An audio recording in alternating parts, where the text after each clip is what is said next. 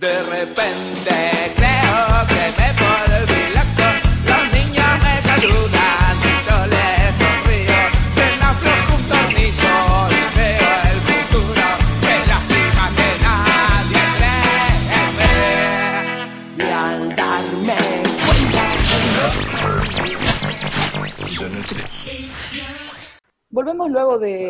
ese tema y como estuvimos anunciando en redes y más la información que, venían, que venimos tratando en, a lo largo de- del país en cuanto a expropiación sí o no de Vicentín, y es por eso que estamos en contacto con Matías Longoni, que es eh, periodista experto en agro. Hola Matías, ¿cómo estás?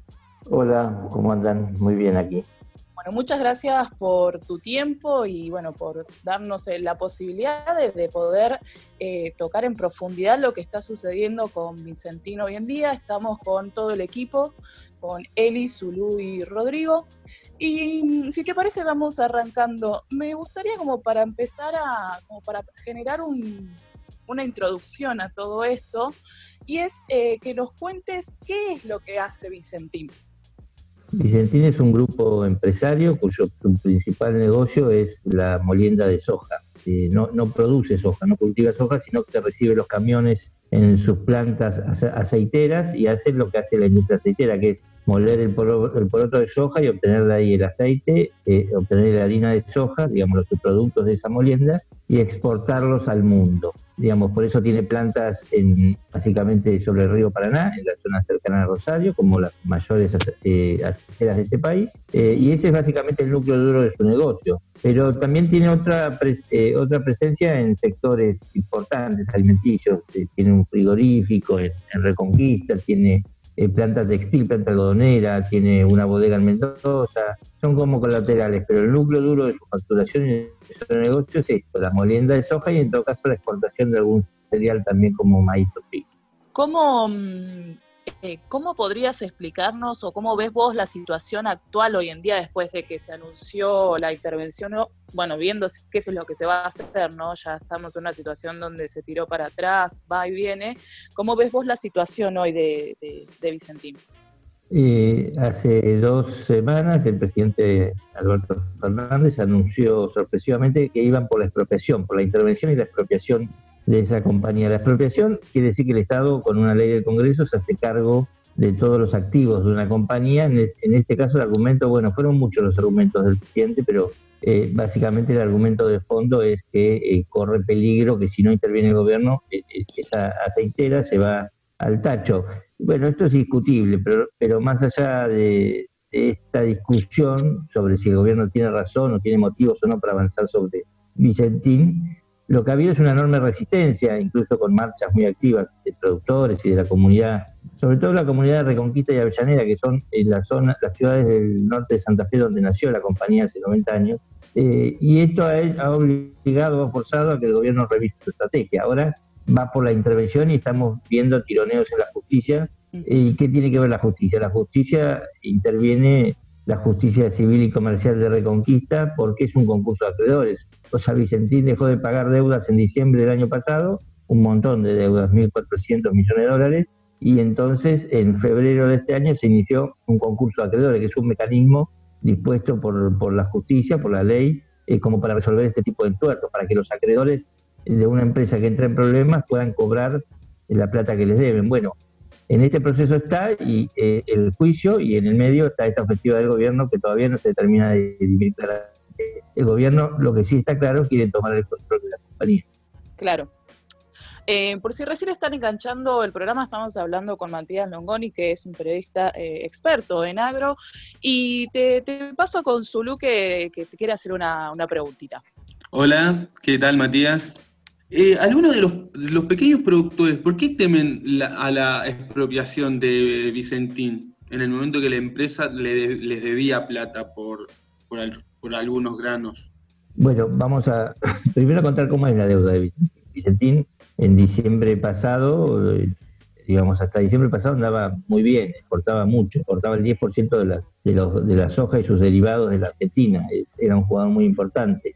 Eh, pero en algún momento quedó eh, sin capacidad de pago por razones que, bueno, que la biblioteca acá se, divide, ¿no? Algunos dicen es a propósito, están vaciando la compañía, otros dicen no, tiene que ver con las condiciones de la, de la macroeconomía en el país, la devaluación del peso, el cambio de gobierno, un montón de situaciones de crisis. Seguramente haya razones de los dos lados. El hecho que dejó de pagar 1.400 millones de dólares, como yo decía. De esos 1.400 millones de dólares, la mayor parte corresponden a bancos eh, financieros internacionales, sobre todo el Banco Mundial, eh, hay otra parte importante, unos 300 millones de dólares que corresponden a préstamos del Banco Nación. Y hay 400 millones de dólares que son los que más me preocupan a mí en lo personal, que son en general con productores que entregaban su soja y no la pudieron cobrar. Eh, y, 400 millones de dólares para la economía de Santa Fe, de Córdoba, donde están esos productores, es muy importante, sobre todo pensando que esos productores tienen eh, que volver a sembrar en un par de meses y, que no tienen capital de trabajo. No es, no es una época del país, de la historia de Argentina, donde abunden los créditos bancarios baratos un problema financiarse. Entonces, esa plata falta y es importante, sería importante que la recupere. El Estado interviene en este escenario eh, y ahí se mezclan un montón de cosas. ¿Por qué eh, los productores eh, rechazan esta expropiación? bueno, primero hay un problema de desconfianza hacia la política en general, el sector agropecuario, más allá del tamaño, si son chicos, grandes o medianos, recela bastante de los, de los de los salvatajes de los gobiernos, porque las experiencias no han sido buenas. Eh, hay un montón de experiencias y de casos donde la intervención del Estado empeoró las cosas eh, en vez de mejorar. Esto hay que decirlo. Y la verdad que si yo hago esfuerzo por encontrar un salvataje exitoso, me cuesta mucho encontrarlo. Hay, hay historias, por el contrario, que nos terminan costando millones de dólares a los argentinos y, finalmente las fábricas están cerradas o se despidió mucha gente. Entonces, hay una desconfianza. Por otro lado, eh, hay una pregunta legítima que se hace los productores. ¿Por qué eh, ¿Por qué tanto apetito de golpe por, intervenir en este conflicto? Eh, y esto no abre la puerta a una escalada, digamos, eh, los productores temen mucho que esto sea un globo ensayo, si sale bien, vayan por otras, desde el gobierno, obviamente peronista, vayan por otras este, propiedades otras empresas, e incluso por los campos. Este es un temor generalizado. Creo que ahí hay un cóctel medio ideológico, pero en definitiva termina configurando una resistencia muy fuerte del agro a la intervención de la empresa hay mucha desconfianza. Y, el gobierno la verdad que tampoco ha ayudado a, que esa desconfianza se eh, esfumara, porque no presentó un buen plan de negocios, porque se valió de argumentos que son bastante mentirosos, como este, o discutibles, en todo caso como el de la soberanía alimentaria, como que iba a defender la empresa por los pequeños productores. Eh, incluso las cooperativas agropecuarias que integran a estos pequeños productores han rechazado el proyecto de expropiación. No capaz que un proyecto de intermediación que dé digamos, que pueda construir a partir de consensos una nueva empresa mixta, ya no la Vicentín como la conocemos privada, sino algo donde el Estado participe, donde participen las compañías. Bueno, para discutir eso están abiertos los pequeños productores, pero para la expropiación y la intervención así eh, veloz y del Estado, la verdad que les cuesta, les cuesta creer. Sí, y Matías, pero hay una vía superadora a la expropiación, eh, es decir, el concurso que, que han presentado esta semana es superadora a la expropiación y después de qué manera el Banco Nación recupera lo que le debe el Vicentín.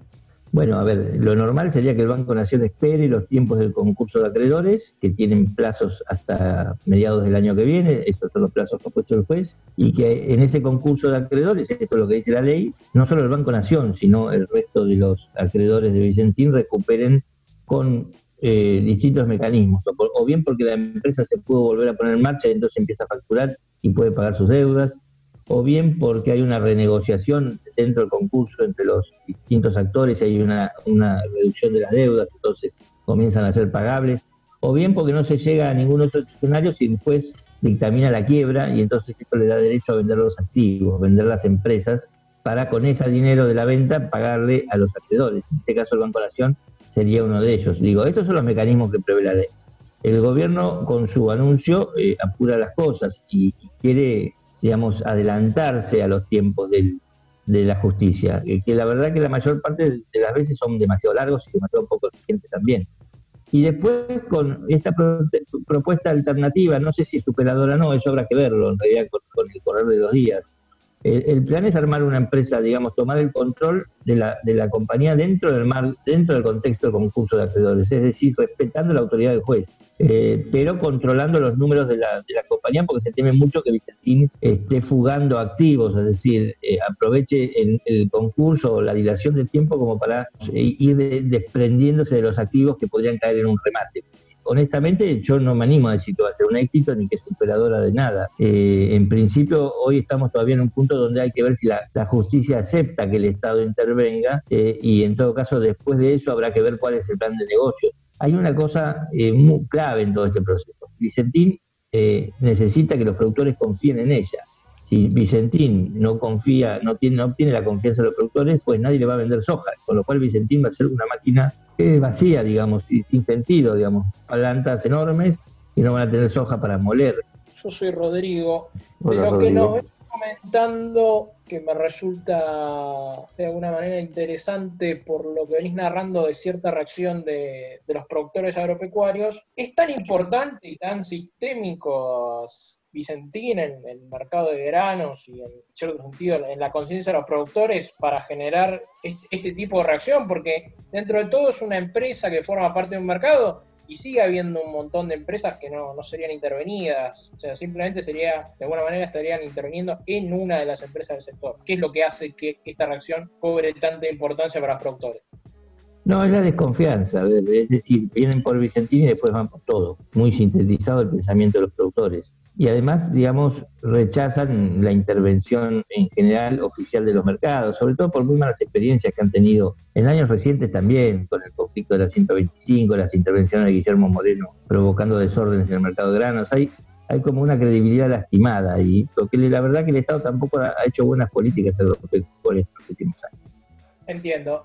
Entonces, se ve una insistencia importante igual de los actuales controlantes dueños de Vicentín, sobre todo las declaraciones de Héctor Vicentín, como que ellos en su, digamos, perspectiva ideal entenderían que lo que preferirían es como una refinanciación de todas sus deudas y ellos seguir controlando la empresa, mientras que del otro lado, por lo menos las declaraciones más fuertes del presidente Alberto Fernández fueron muy críticos con ellos, de alguna manera los calificaron de estafadores, y, otras, y otros calificativos. ¿Vos creés que, puede haber alguna solución alternativa donde los, digamos, gerentes, el grupo gerencial de Vicentín sea desplazado y otro grupo, aunque fuera, digamos, por parte del síndico o de alguien más, pusiera a funcionar la empresa y que incluso si el Estado le da plata, o sea, digamos, se rescate la empresa se le dé plata para que continúe, por lo decís vos, para mantener el negocio, el Estado no, haga la gerencia, pero que pongan a otra persona del sector privado. Eh, bueno, eso es un escenario del cual reniega el propio Estado, pero no, no lo descarte. Eh, de hecho, la propuesta de Reventor y de y después de que el juez le dando un concurso de acreedores el año pasado, eh, que, sea gerenciada de distinto modo, donde la, familia Vicentín pierda el, control, la mayoría. Puede ser minoría, quizás puede conservar alguna minoría, pero perdería la mayoría de la, de la empresa. Eh, ¿Quién la podría tener? La podría tener, que fue la intención inicial de Alberto en esta discusión, una empresa mixta, pero con fuerte impronta de IPF Agro, por ejemplo. Los más interesados, hay que decirlo, son las empresas nacionales. Eh, también podría aparecer un jugador de esa talla diciendo yo me hago cargo eh, y esto sigue funcionando. Hay, hay muchas opciones. Ahora estamos trabados en la discusión más política e ideológica. sobre esto yo digo, me parece razonable la sospecha y la, necesidad de investigar. Hay una denuncia penal por el tema de, los créditos del Banco Nación. Podría haber alguna otra eh, por, por movimientos entre, eh, de, capitales entre empresas transnacionales de la propia Vicentini. Y, todo merece ser investigado. Lo que no se puede hacer es tomar decisiones en base a la sospecha. Digo, nadie, nadie es culpable hasta que no se demuestre. Todos, todos son inocentes. Y en esto hay mucha carga de, datos falseados de uno y otro lado. Y yo no creo que estemos ni delante de un grupo de mafiosos, sí creo que estamos eh, delante de una, empresa que tiene manejo que hay que investigar, ni que creo tampoco que el Estado sea impoluto. En estas cosas muchas veces eh, los, funcionarios también este, juegan en función de intereses. Digo, entonces yo sería muy precavido con, esto de eh, mezclar las cosas. Una cosa son las cosas las causas penales que deberían prosperar y otras cosas son las causas comerciales. Si las dos justicias, como no queremos que el Poder Ejecutivo avance o el causa judicial, y, y en general, en general eh, entiendo el fragor de la batalla discursiva, los argumentos de uno otro lado, pero eh, insisto que a mí me preocupa que los 400 eh, millones de dólares que le deben a los productores sean pagados más lo más rápido posible, porque si no hay productores que en serio están tequeando y que se defienda eh, finalmente los puestos de trabajo, sobre todo en una, empresa que sea viable. Por eso insisto que, que que bueno, que hay que negociar y no descartar incluso negociar con los propios empresarios del grupo Vicentín. Por ahora estamos en un tiroteo judicial, ellos no quieren negociar, el Estado no quiere negociar con ellos. Pero en algún momento, y, yo creo que ya hubo reuniones entre el gobernador de Santa Fe, Omar Perotti, los directivos de, Vicentín, eh, van a tener que hacerlo, eh, porque si no el escenario es de pérdida para todos. Eh, te quería preguntar, vos que sos, una pregunta que si se quiere es bastante simple, que serían dos partes. La primera, ¿crees que por fuera del sector eh, hay alguien que, opera con un objetivo más de un desgaste, más de una política gobierno-oposición, independientemente de lo que pueda pasar con la empresa? A ver, eh, vinculados a la gestión de Cambiemos, que están los sector agropecuario, que han tomado este caso Vicentín como de, de vida o muerte, y así como el gobierno tiene posiciones exageradas, que las acabo de usar sin tener habilidades determinadas, o agitar fantasmas, eh, y utilizar medios afines para, para digamos, para esmerilar a Vicentín, eh, también hay del otro lado grupos que claramente utilizan esta avanzada para instalar la idea de que por todo. Yo tampoco creo que sea el caso. Digo, hay, hay, hay cosas raras que yo no me explico, no entiendo por qué avanzan sobre Vicentín y, lo hacen de modo tan precipitado, digamos, si tiene que ver con, con que, digamos, con que no saben, con que, que calcularon mal pero, pero eso no justifica tampoco del otro lado se digan barbaridades del tipo que van vienen por todo o, no hay mecanismos constitucionales, digo. En todo caso puede haber debate jurídico y está muy bien sobre qué está permitido, qué no está permitido y es muy rico para la Argentina que esto suceda, que volvamos a revisar cada tanto en función de esta experiencia a dónde llegan las posibilidades de intervención del Ejecutivo, dónde llegan las del Legislativo y dónde terminan las del Judicial. Eso está muy bien que lo discutamos. Eh, lo que está mal es, meter miedo y agitar. Bueno, hay grupos, claramente grupos ligados al, macrismo que pueden estar aprovechando esta situación, pero yo diría que el manejo del gobierno ha sido tan malo que esos grupos se han visto hasta sorprendidos en la movilización del Estado pasado por un montón de gente que tiene temor genuino, que no reacciona políticamente.